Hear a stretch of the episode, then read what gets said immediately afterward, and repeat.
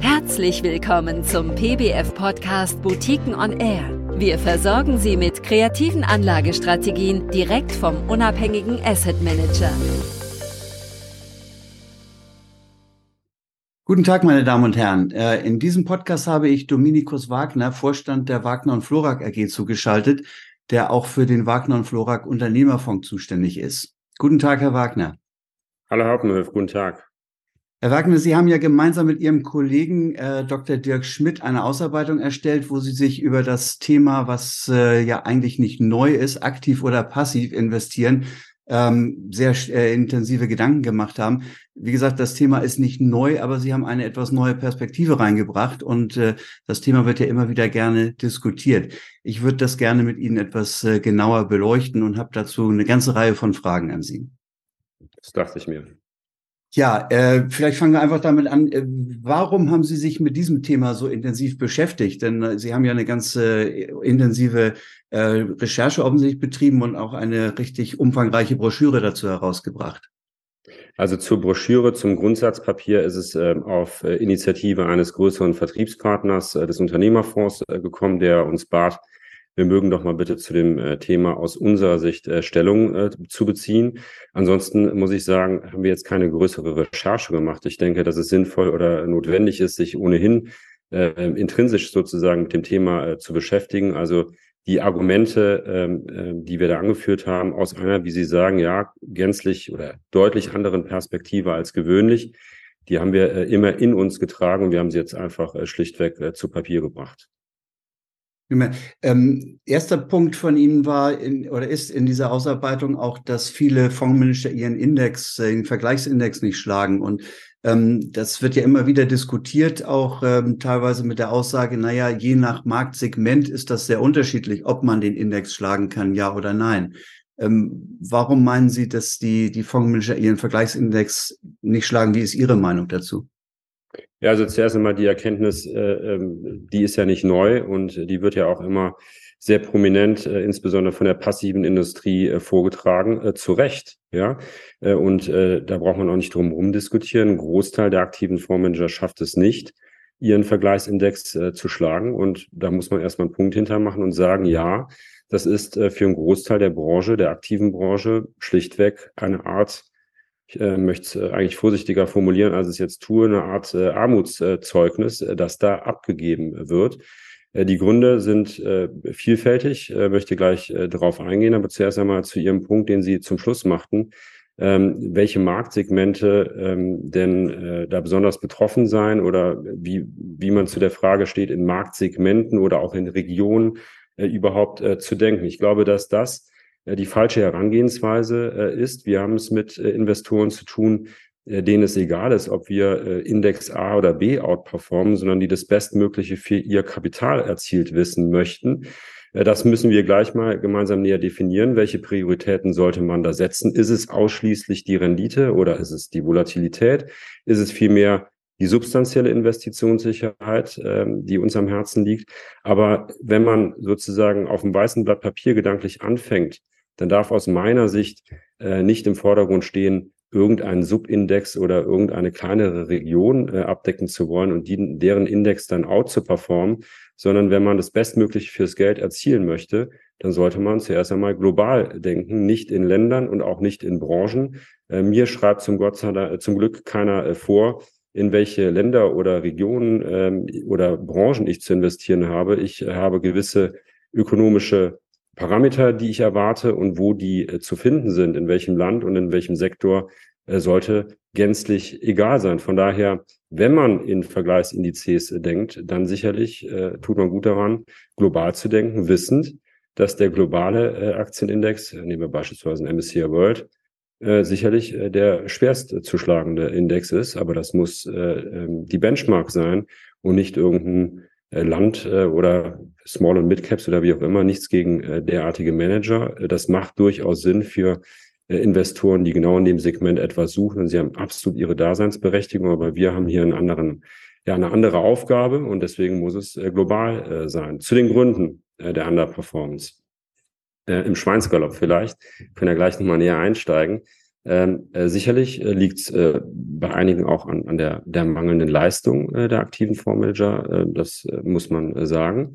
Äh, des Weiteren ist aus unserer Sicht ganz klar zu beobachten, dass es viele äh, aktive Fondsmanager gibt, die ihren Index äh, umarmen, äh, möchte ich sagen. Also sogenannte Index-Hugger, die also nur sehr wenig von ihrem äh, Index abweichen wo dann äh, die Kosten natürlich voll zum Tragen kommen, denn wenn sie sich kaum zum Index unterscheiden, ja, dann ist in aller Regel die Performance äh, um die Kosten äh, schlechter. Äh, das sind äh, aus meiner Sicht äh, pseudoaktive äh, Fondsmanager, äh, die auch aus meiner Sicht keine Daseinsberechtigung haben. Es ist äh, schon fast philosophisch, äh, zu, zu hinterfragen, warum das so ist. Es glaube ich, es hat äh, unter anderem auch damit zu tun, gerade auch vielleicht bei größeren Häusern, nicht negativ äh, aufzufallen, äh, denn dieses Risiko geht man äh, selbstredend ein, wenn man sich vom Index äh, entfernt. Also geht man durchaus mal den Weg des geringeren äh, Widerstandes, klammert sich an den Index und äh, dann hat der Anleger eigentlich auch keine, keine Chance, mehr zu erzielen oder meinetwegen bei geringerem Risiko, wenn da an den, sich an den Index angelehnt wird, sehr stark in aller Regel angelehnt wird. Das ist der zweite Punkt und aus meiner Sicht ein sehr wesentlicher. Und der dritte, ähm, ist äh, äh, übertriebene äh, Aktivität. Äh, denn wenn Sie sich mal die Gesamtkostenquoten von Fonds anschauen, die sind ohnehin schon ähm, durchaus mitunter hoch. Aber es gibt viele, die eben auch eine erhöhte Handelsaktivität haben. Und das kostet Geld. Das ist übrigens in der Gesamtkostenquote nicht berücksichtigt. Das erhöht also nochmal die Kostenbelastung und erschwert somit dann unterm Strich für den Anleger auch etwas herauszuholen, Mehrwert zu stiften. Ähm, wenn derjenige das mit seiner hohen Handelsaktivität gut betreibt, klar, dann ist er in der Lage, Mehrwert zu stiften, aber es scheint eben so zu sein, dass es den meisten nicht gelingt. Von daher, hin und her macht Tasche leer, äh, gilt auch hier. Äh, von daher ist äh, Aktivität äh, nur dann sinnvoll, wenn sie richtig eingesetzt wird. Äh, kommen wir vielleicht äh, gleich zu, wie Aktivität definiert werden sollte oder zumindest wie wir es für uns definieren. Genau, das, das wäre eigentlich meine Frage. Also aktives Handeln, äh, also zu viel Handeln macht nach Ihrer Ansicht keinen Sinn, aber ähm, worin ist, worin besteht denn Ihrer Meinung nach die sinnvolle Aktivität der Manager? Ja, zuerst einmal muss man sich ja die Frage stellen, was ist, was ist das Ziel, was will man überhaupt erreichen äh, als Aktienfondsmanager? Schauen Sie, die, die hin und her äh, switchen und äh, traden, zählen äh, schon mal ganz sicher nicht zu denjenigen, die langfristiger Miteigentümer einer Firma werden wollen. Äh, ich glaube, wir tun zumindest wir bei unseren Investoren gut daran, den Begriff Aktie gar nicht allzu oft zu verwenden, sondern von Unternehmen äh, zu sprechen, an denen wir uns langfristig beteiligen wollen, wo wir Miteigentümer werden, um dann an dem erstklassigen Geschäftsmodell, an den verlässlich stark sprudelnden Gewinnen ähm, zu partizipieren und uns äh, unser Portemonnaie äh, verlässlich äh, zu füllen, weil wir das Glück haben, äh, uns dort beteiligen äh, zu dürfen an Firmen, die äh, herausragend sind. Äh, vielleicht kommen wir dazu, auch das mal zu definieren. Ich vermute nicht. Aber dieser Gedankengang ist aus unserer Sicht zuerst mal die Basis zu sagen, wie agieren wir im äh, Aktienmarkt. Und wenn man sagt, ich möchte langfristiger Miteigentümer werden, dann ist unabdingbar, äh, gewisse Hausaufgaben äh, zu erledigen, äh, nämlich äh, zu überprüfen, ob es auch sinnvoll ist, dort ein langfristiges Investment äh, einzugehen, dort langfristiger Miteigentümer werden zu wollen. Und all das, Herr Murph, führt dazu, dass ähm, wo ich gleich jetzt zu komme, äh, dass dann die Aktivität auch überschaubar ist im Sinne von Traden. Wenn Sie Ihre Hausaufgaben ordentlich gemacht haben und die lauten, eine intensive, in unserem Fall unternehmerische Analyse des Geschäftsmodells mit einer umfassenden Analyse von Stärken und Schwächen, von kritischen Erfolgsfaktoren, von den Buffettschen Burgmauern, also den stabilen Wettbewerbsvorteilen, wo wir uns also überlegen müssen, wie ist das Unternehmen geschützt, wo ist es angreifbar, wo ist es verwundbar, äh, was macht das Unternehmen denn besser als andere? Und können wir davon ausgehen, dass diese Firma auch in tiefen Rezession in der Lage sein wird, gutes Geld zu verdienen. Wenn man das sorgsam, ich verkürze das jetzt sehr deutlich, wenn man das sehr sorgsam macht und im Nachgang eine aktive Kontrolle ausübt, also aktiv, regelmäßig, stetig, gewissenhaft und unternehmerisch überprüft, ob die Investmentthese zur Firma noch stimmt, was wir ja äh, einmal im Quartal mindestens machen können, weil die Unternehmen ja berichten müssen, dann äh, führt das in aller Regel dazu, dass sie eine sehr geringe Handelsaktivität haben, weil sie bei vor dem Erstinvestment ihre Hausaufgaben erledigt haben. Das bedeutet nicht, vielleicht äh, als einer der letzten Sätze zu dieser Frage, bedeutet nicht, äh, dass man dann keine äh, Aktivitäten oder keine äh, kein, dass man nicht auch mal was ändern müsste äh, oder auch mal Firmen verkaufen müsste oder deren Gewichtung ändern müsste. Denn klar ist, Märkte verändern sich, Unternehmen verändern sich, Wettbewerber ähm, verändern sich äh, im Vergleich zum Portfoliounternehmen. Das gilt es zu kontrollieren und insbesondere zu überprüfen, ob der säkuläre Wachstumstrend bricht, ja oder nein. Und daraus schließen sich selbstverständlich auch immer mal wieder äh, entsprechende Umschichtungen ähm, äh, an, äh, aber nicht äh, dieses äh, heute hier und morgen da. Mhm. Wir haben ja gerade in letzter Zeit relativ viele äh, Themen gehabt, Hypes wie, wie KI und, und andere Geschichten. Ähm, so etwas vermeiden Sie ähm, nach Ihren Aussagen ja wohl eher. Ähm, aber äh, fällt das nicht manchmal auch schwer, wenn Sie sehen, wie die Kurse in diesen Bereichen dann steigen? Äh, wie kommen Sie darauf, dass wir es vermeiden? Äh, weil, weil Sie mich schon naja, häufiger, Sie, Sie sagten, Sie, Sie setzen auf, auf solide ja. Geschäftsmodelle, die auch dauerhaft äh, tragfähig sind. Und bei vielen ja. der Hypes ist das ja eher doch kurzes äh, Strohfeuer und dann relativ ja. schnell auch wieder vorbei. Ja, äh, die Frage liegt auch nahe, weil Sie mich äh, des Öfteren vermutlich schon über Zahnpasta, Waschmittel und Nahrungsmittel äh, haben referieren genau. hören. Aber es schließt sich keineswegs aus. die Frage ist doch, was ist ein, ein langfristiger säkulärer Wachstumstrend und was ist ein Hype? Ja, und da liegen Sie vollkommen richtig. Äh, ich möchte mal andersrum anfangen. Äh, wir ähm, kriegen jetzt äh, viel mehr häufiger die, also wir sind ja beispielsweise Miteigentümer bei, bei Google, bei Apple, bei Adobe, bei Microsoft, also Firmen, wo sehr deutlich mit Wachstumstrends gutes Geld verdient wird. Wir haben aktuell eher die Frage, die reinkommt, ähm, was machen denn die Bewertungen äh, dieser äh, Firmen? Ist es nicht zu teuer? Ähm, es wird meiner Beobachtung nach in dem Zuge sehr häufig der Fehler gemacht, alles über einen Kamm äh, zu scheren, von den Mega-Tech-Firmen äh, äh, zu sprechen und nicht zu differenzieren, dass beispielsweise Apple oder Google eine Ausnahmefirma im Technologiebereich äh, sind, die übrigens äh, Dienstleistungen, Produkte des alltäglichen Bedarfs äh, erbringen, weshalb wir sie auch so gerne mögen und die dann mit Wachstumstrends, zu dem Cloud äh, äh, gehört, zu dem KI äh, gehört, natürlich auch profitieren, aber nicht ausschließlich, sondern als einen Teilbereich ihres Gesamtgeschäftsmodells. Äh, von daher profitieren wir sehr wohl äh, von ähm, Wachstumstrends, nicht von Hype, sondern von Wachstumstrends. Übrigens äh, möchte, ich auch darauf hinweisen, dass selbst der von mir erwähnte Zahnpasta-Hersteller, so die Firma gut geführt ist, sehr wohl bereits jetzt und auch schon in der Vergangenheit und demnächst natürlich zunehmend von KI profitieren, weil die, die der komplette ähm, äh, die komplette Wertschöpfungskette Kette natürlich von KI profitiert, von der Produktion über die Supply Chain äh, bis hin äh, zum, zum Preismix. Äh, also das setzen gute Firmen bereits jetzt schon ein und werden in der Zukunft profitieren. Von daher können wir äh, für das gesamte Portfolio sagen, dass zum Beispiel zum Thema KI die Firmen allesamt profitieren, der eine mehr, der andere weniger, der eine aus sich selbst heraus, der andere ähm, durch die Zunahme dieser Dienstleistungen. Also von daher ist unser Portfolio deutlich mehr auf ähm, Wachstum und Zukunftsträchtigkeit ausgerichtet, als man es auf den ersten Blick meinen mag. Wichtig ist, die Differenzierung vorzunehmen. Jetzt sprachen Sie davon von Hypes. Äh, ich möchte mit einem Irrglauben oder auf, auf einen Irrglauben auch äh, mal eingehen, nämlich, dass man äh, meint, äh, dass, ähm, sag ich mal, gewisse auch nachhaltige Trends, nehmen wir jetzt zum Beispiel erneuerbare Energien, dass das automatisch nur, weil das äh, klar ist, dass das auch in den nächsten Jahren ein wichtiges Thema bleiben wird, dass das ähm, also ähm, dass ein Absatzwachstumspotenzial auch automatisch bedeutet, dass eine Firma erfolgreich ist, dass sie verlässlich Gewinn erzielt und ihren Unternehmenswert steigert.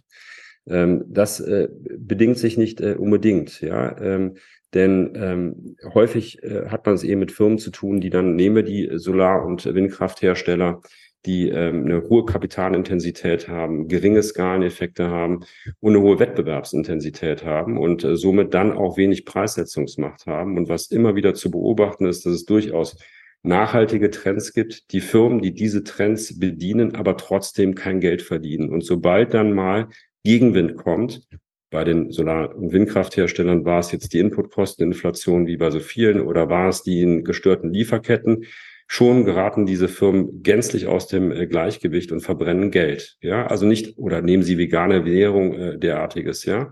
Ähm, also nicht alles, wo man sagt, ja, da habe ich mir mal ein Bild von gemacht, das scheint auf Dauer äh, ein, eine Branche mit hohem Absatzpotenzial zu sein, heißt es nicht automatisch, dass es ein gutes Investment ist. Das gilt übrigens auch für die Tech-Branche, äh, wo man viele spannende Geschäftsmodelle äh, hat, äh, wo die Firmen aber noch den Beweis schuldig geblieben sind, dass die Geschäftsmodelle auch nachhaltig tragen. Und da war mit Sicherheit bei KI oder auch bei anderen Digitalisierungs-Tech-Themen ein Hype, der zu deutlich überhöhten Bewertungen geführt hat und ähm, wo es dann auch im Zuge des Zinsanstieges eine Art Blutbad gab und wo man aus unternehmerischer Sicht erstmal sagen muss, mal gucken, ob diese Geschäftsfelder auch tragen. Wir haben Tech-Firmen drin, ähm, die mit diesen Themen Geld verdienen und zwar massig, äh, aber nicht verdienen müssen, weil sie auch andere sehr gut funktionierende Geschäftsfelder besitzen. Mhm. Vielen Dank. Ähm, Sie haben äh, das, das Thema ähm, Anlegerversprechen. Was versprechen Sie mit Ihrem Unternehmerfonds und auch mit dem zweiten Unternehmerfonds Flex? Was versprechen Sie dem Anleger? Soweit ich das gelesen habe, äh, haben Sie ja kein Anlegerversprechen, wo Sie irgendwie auf eine Prozentzahl des Ertrages oder der, der Rendite im Jahr äh, abzielen. Aber was, was versprechen Sie dem Anleger, der bei Ihnen investiert ist? Dass wenn er ein äh, Langfristinvestor ist, also entsprechend Zeit mitbringt, äh, auch in schwierigen Börsenphasen oder sagen wir in schwierigen konjunkturellen Phasen, wo sich viele äh, Sorgen um ihre Unternehmen machen müssen, äh, wird ruhig schlafen können. Denn das ist unsere äh, Hauptaufgabe, dass wir es mit Unternehmen zu tun haben, dass wir in Firmen investieren, die auch tiefe Rezession aufgrund ihres robusten Geschäftsmodells in Kombination mit einer einwandfreien Bilanz werden nicht nur überleben, sondern selbst in diesen Rezessionsphasen weiterhin gutes Geld verdienen können. Und das ist übrigens mit ein Punkt, den wir in unserem Grundsatzpapier sehr prominent äh, äh, herausgestellt haben, dass es doch bitte einen erheblichen Unterschied macht, ob man einfach nur in einen Markt investiert ist, wo man gar nicht weiß, mit welchen Firmen man es äh, zu tun hat, wo man dann auch äh, schnell ähm, sich selbst zum größten Feind werden kann, äh, selbst wenn man sich als hartgesotten äh, vielleicht äh, definiert und sagt, ja, ich stehe das schon durch. Aber wenn man nicht weiß, woran man beteiligt ist und auch nicht weiß, ob diese Firmen grosso modo mal eine tiefere, länger anhaltende Rezession überleben, dann kann man schon mal schwache Finger bekommen und sich durchaus dann auch zur Unzeit von Investments äh, trennen.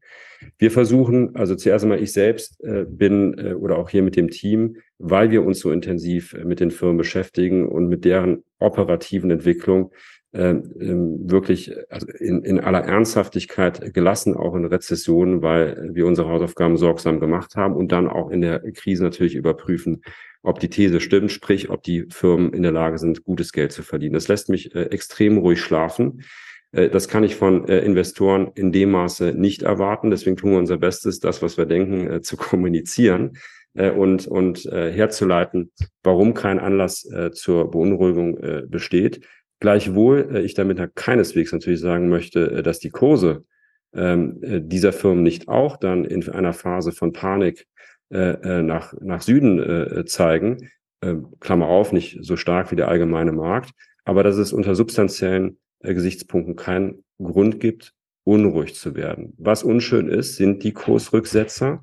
Ich kann seriös wie keiner äh, sagen, wie lange es dauert, bis diese Delle äh, ausgewachsen ist, aber wir haben eine ökonomische Gewähr. Im Gegensatz zu anderen Unternehmen, im Gegensatz auch zum allgemeinen Markt, dass die Kurse sich äh, erholen äh, werden. Ich weiß nur nicht, wie lange es dauert. Und die, der Grund für diese ökonomische Gewähr ist äh, ganz einfach. Ähm, die Firmen erhöhen selbst in Krisenphasen in aller Regel ihren Gewinn. Dadurch steigt der Unternehmenswert und der Unternehmenswert wird langfristig über den Aktienkurs äh, wieder gespiegelt. Äh, aber natürlich gibt es Phasen, wo das äh, nicht so ist und diese Phasen gilt es äh, zu überstehen. Das schafft man ähm, mit, mit erstklassigen Firmen, das muss man näher definieren, fehlt jetzt heute die Zeit zu, ich habe das nur kurz angerissen. Äh, und in dem Wissen, wie diese Firmen aus der Brille des Miteigentümers sich in Krisenphasen entwickeln, deutlich besser äh, nach meiner Wahrnehmung nach, als mit einem anonymen Investment in was auch immer. Und das ist äh, das erste äh, Versprechen. Wir lassen bewusst äh, gewisse Investments äh, außen vor, ähm, aus ökonomischen Gründen, äh, aber auch im Sinne ähm, des Renditeverzichtes, wenn wir, sag ich mal, Zweifel am Geschäftsmodell noch haben, erstmal sehen wollen, wie kommt so eine Firma äh, durch eine tiefe äh, Rezession, wenn das Geschäftsmodell zu komplex ist ähm, oder die Bewertung äh, nicht stimmt. Das ist ein, natürlich ein sehr wichtiges Thema noch, ähm, so dass wir dann äh, auch sagen können, äh, substanzielle Investitionen an erster Stelle, aber auch natürlich wollen wir es mit profitablen, verlässlich stark wachsenden Firmen zu tun, die uns dann auch eine sehr ordentliche Rendite aus dem von mir genannten äh, ökonomischen Zusammenhang heraus dann äh, wird bescheren. Für uns, äh, jetzt auch im Sinne des Versprechens, ist also zu sagen, hohe substanzielle Investitionssicherheit, also echte langfristige Investitionssicherheit als Ableitung daraus vergleichsweise geringe Schwankungen und ja, auch eine sehr anständige Rendite, Klammer auf. Auch wir lassen uns, wenngleich wir das nicht vor Augen haben, an Indizes messen. Da müssen wir langfristig mal zumindest mithalten. Äh, langfristig heißt nicht ein Jahr, nicht drei Jahre, sondern mal mindestens fünf Jahre. Das ist äh, der Fall. Äh, aber es ist nicht unser Hauptaugenmerk. Und wenn es darum ginge, ähm, ausschließlich, dann dürften wir keine Firma wie Bayersdorf, Procter Gamble oder Colgate im Portfolio haben, die wir prominent im Portfolio haben, diese Art von nicht zyklischen Konsumgüterherstellern. Äh, damit werden wir gutes Geld verdienen, aber natürlich verzichten wir auf Renditepotenzial, wenn Sie an andere Firmen denken wie Hermes, Rational, Danaher, Visa, Microsoft, Adobe und Co., wo wir einfach deutlich höhere Wachstumsraten, übrigens auch zu angemessenen Bewertungen, wie wir meinen, äh, vorfinden, wo wir wissen, auf zehn Jahre werden wir äh, sehr, sehr wahrscheinlich eine höhere Rendite damit erzielen als mit Colgate oder Church and White.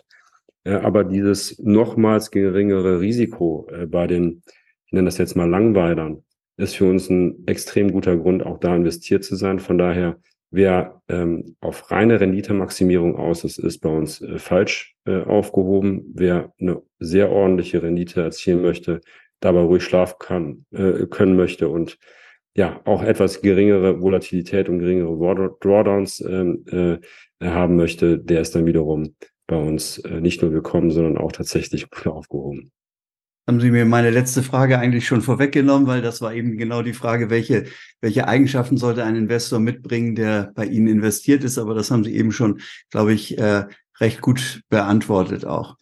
Ja, und Sie informieren ja auch sehr intensiv, äh, so wie ich das gesehen habe, äh, auch einmal im Monat den Investorenbrief. Und Sie nicht umsonst, glaube ich, sind Sie auch ausgezeichnet worden bei den Boutiquen Awards für eine sehr gute Anlegerkommunikation. Ich glaube, es ist auch ein entscheidender Punkt, äh, dass Sie sehr transparent äh, berichten, damit die Anleger auch ihre Beweggründe für ein Investment jeweils nachvollziehen können. Ja, so ist es. Prima. Ja, bleibt mir eigentlich nur zu sagen, vielen Dank, Herr Wagner. Das, ich glaube, das war sehr interessant und mal äh, diesen etwas, diese etwas andere Perspektive einer bekannten Frage äh, nochmal zu erörtern, ähm, dass Sie uns da auch Ihren, den Einblick in Ihre Überlegung gegeben haben. Und äh, ja, ich wünsche Ihnen ein, weiterhin ein gutes Händchen mit dem Fondsmanagement und äh, wahrscheinlich mal äh, demnächst wieder für, bei, für den nächsten Podcast. Vielen Dank. Vielen Dank, Herr Pöft. Dankeschön. Vielen Dank für Ihr Interesse an den von uns betreuten Boutiquenfonds. Hören Sie gerne wieder rein. Am besten geht das mit einem Abo auf der Podcast-Plattform Ihrer Wahl. Weitere Infos zu Boutiquenfonds finden Sie auf www.boutiquenfonds.de.